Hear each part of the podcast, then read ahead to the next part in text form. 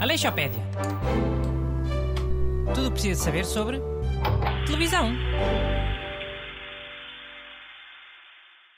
Bom dia.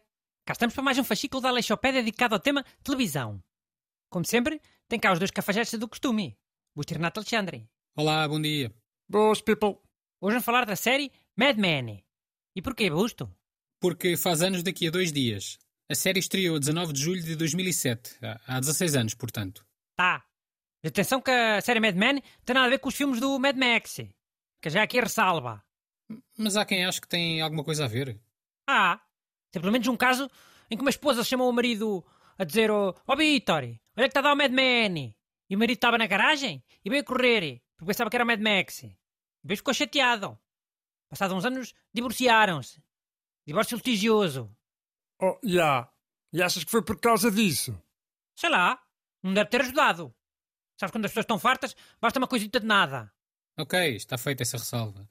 Mas então, eh, Mad Men passa-se no mundo publicitário dos anos 60. A personagem principal é o Don Draper, um homem com um passado sombrio. Pá, é uma série que mostra como os homens eram uns calhordas para as mulheres, antigamente, nos anos 60.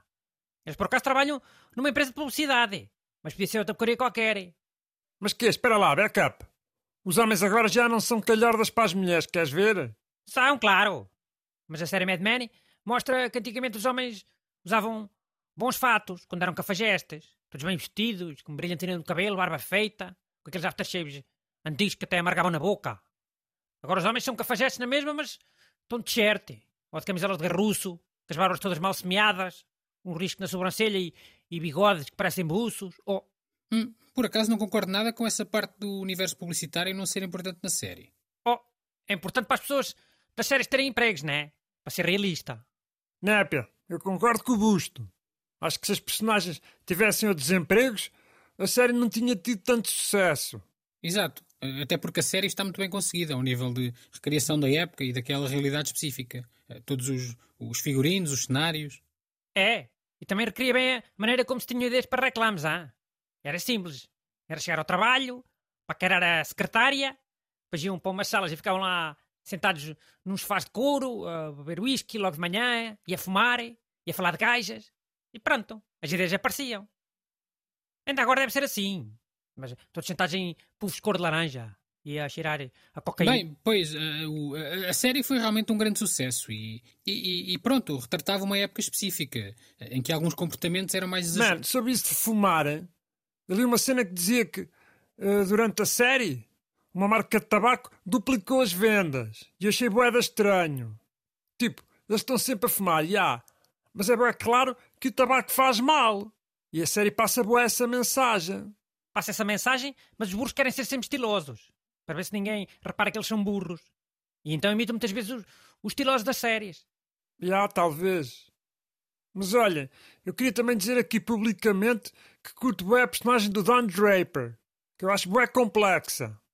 E há uma cena que nunca me esqueci, que ele diz logo no primeiro episódio. Advertising is based in a thing. Happiness. Em português, a publicidade é baseada numa cena. Felicidade. Sim, é que é uma felicidade. Eu quando vejo um reclame fico logo muito feliz. Não haja dúvida. Claro que não é nesse sentido. É no sentido dos anúncios venderem sempre ideias de está felicidade. bem, vá. Acalma-te que eu agora tenho uma ideia. Sabes aqueles eh, programas de ouvir música e podcasts? O símbolo é assim uma bola verde? O Spotify. Isso. Essa bodega tem uma versão BIP. O que é que é? Em que a pessoa paga para não ter que aturar publicidades. É ou não é? Já, é o premium. Então eu acho que a vida também podia ter uma coisa assim. Premium. E quem tivesse vida premium não via reclames. Em lado nenhum. Ou pelo menos na internet, vá. Antes dos vídeos, para começar. Nem no multibanco. Nem na caixa de correio. Nem no para-brisa do carro. Mas como é que se conseguia ter isso da vida premium? Eh, Era a pagar? Oh, era nada a pagar. Era a ir votar. Se votasses, ficavas com vida premium. Então pareciam querer reclames antes dos vídeos da internet e, e nem no multibanco, nada disso. Bem bom, ah? Mais uma excelente ideia que eu tive. Contra a abstenção.